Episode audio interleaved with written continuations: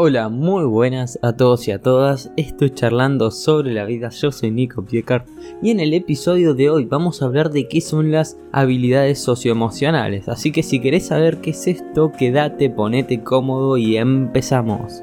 Tomar decisiones responsables, construir relaciones más nutritivas emocionalmente, saber resolver conflictos, todos estos principios de convivencia y bienestar forman parte de las habilidades socioemocionales. A menudo para definir qué son las habilidades socioemocionales se usa la metáfora de aloe vera, un recurso del que cada día se descubren nuevas y maravillosas propiedades. Es saludable, favorece el bienestar y está al alcance de cualquiera. Se trata en definitiva de un amplio conjunto de herramientas que nos permiten gestionar las emociones para convivir con la sociedad, o sea, vivir con otros. Tan fácil de entender, pero tan complicado de aplicar en muchos casos. Decimos esto por un hecho evidente. Las competencias en materia emocional siguen siendo nuestra eterna cuenta pendiente. Esto explica por qué desde el ámbito educativo se está incorporando la competencia de las habilidades socioemocionales como un área transversal en el currículum escolar. Necesitamos que los niños de hoy sean esos adultos de mañana capaces de desarrollar relaciones positivas, capaces de comunicarse y de tomar decisiones asertivas. También de crear entornos nutritivos en donde haya empatía, donde haya una armonía emocional y también haya una comprensión hacia el otro. Los esfuerzos que hagamos iniciándolos en este tipo de recursos van a, favorecer nuestro progreso como un grupo social. Asimismo, no solo los niños deben ser hábiles en estas áreas, todo adulto tiene la obligación de mejorar como este tendón psicológico, por decirlo de una forma que tanto revierte en nuestro, eh, nuestro bienestar. Entonces, ¿qué son las habilidades socioemocionales? Si nos preguntamos qué son estas habilidades, podríamos definirlas básicamente como herramientas para la vida.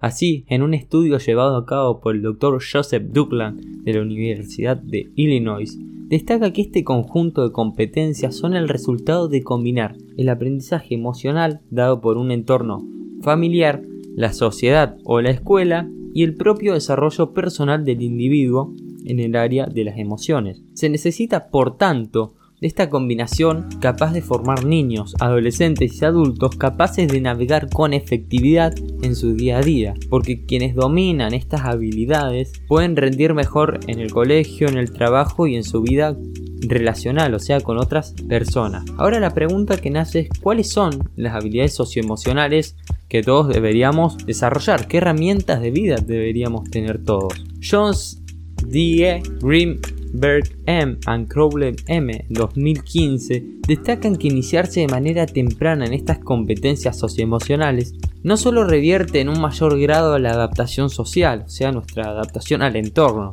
Esta área va más allá porque también tiene un impacto en nuestra salud física y mental. Algunas de estas competencias son las siguientes. Uno, autoconciencia, que define la capacidad de reconocer emociones y su relación con los pensamientos y las conductas. 2. La autogestión. Se trata de la habilidad para saber regular las emociones en cada situación, sin perder el control, sabiendo ajustarnos y adaptar nuestros comportamientos. La tercera es la conciencia social. Por su parte define como la capacidad para tener en cuenta la realidad ajena, para conectar con los demás. Sería como una conciencia y una empatía en sí.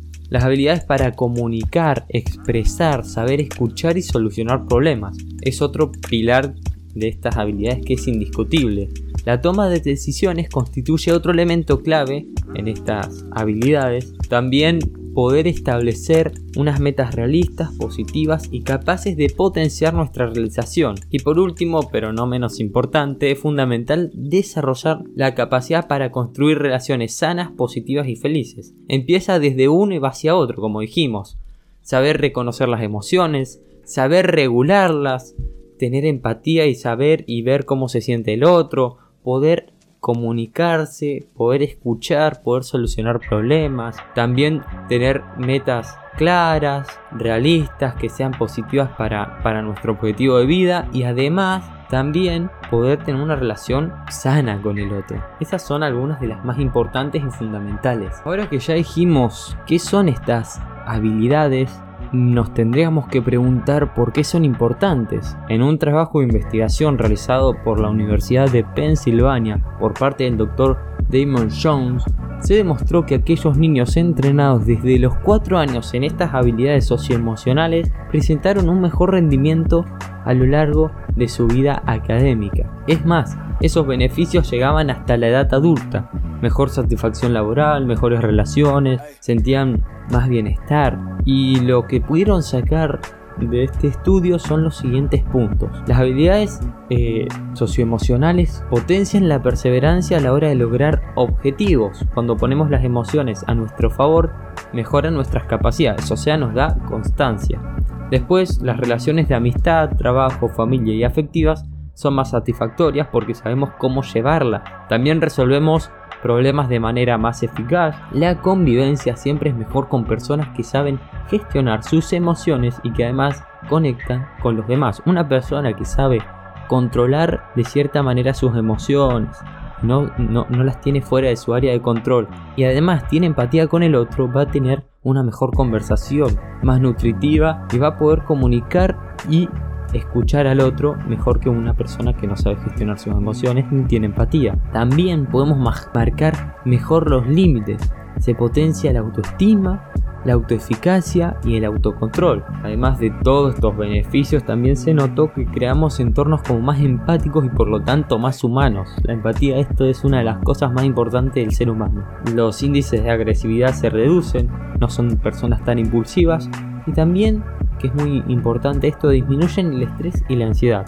Una de las mejores habilidades socioemocionales revierten el malestar físico y mental. O sea, tener estas habilidades va a ser muy bien para nuestra salud mental y nuestra salud física. Y antes de terminar con este podcast, hay que hacernos una pregunta más. Ya dijimos qué eran, por qué eran importantes, pero la pregunta y la última es ¿Cómo puedo mejorar mis competencias en esta materia de la socioemocionalidad? Es común que en el área de la socioemocionalidad se dirija sobre todo el campo educacional.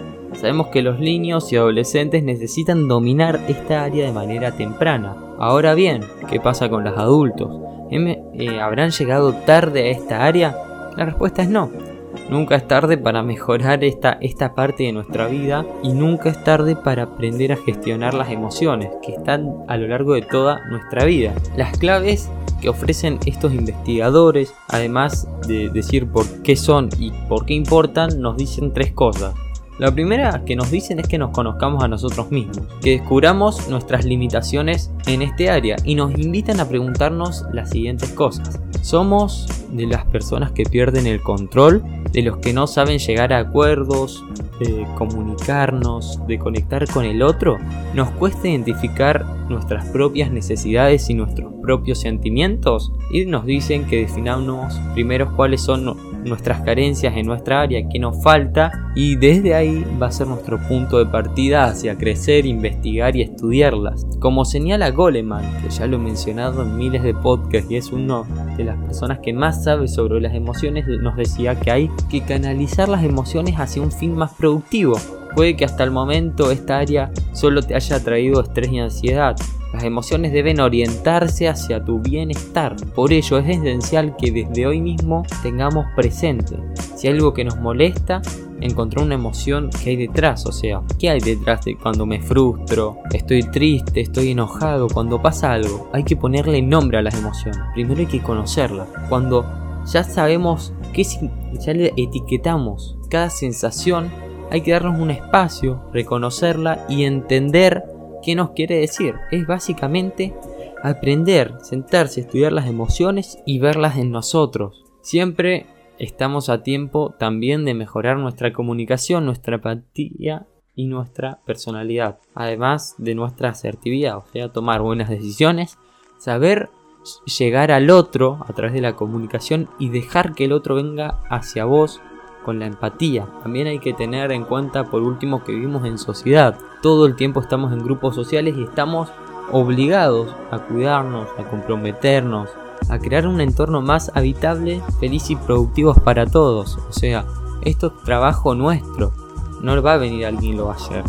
el trabajo empieza con uno mismo. El cambio forma parte de cada uno de nosotros. Con voluntad y compromiso podríamos crear una realidad un poco más empática. Una en la que entender que dominar y entender las emociones se traduce en calidad de vida. Cuando uno se puede entender, se puede etiquetar, darse un espacio y ver qué nos quiere decir esa emoción, a partir de ahí vamos a poder ayudar al otro.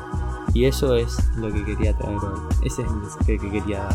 Bueno, hasta acá el podcast de hoy. Espero que empieces a estudiar las emociones, empieces a desarrollar tus habilidades socioemocionales y que podamos hacer un mundo un poquito mejor para nosotros y para los demás. Si te gustó puedes compartir, si sabes a alguien que le pueda ayudar, compartilo también y nos vemos en el próximo episodio. ¡Chao!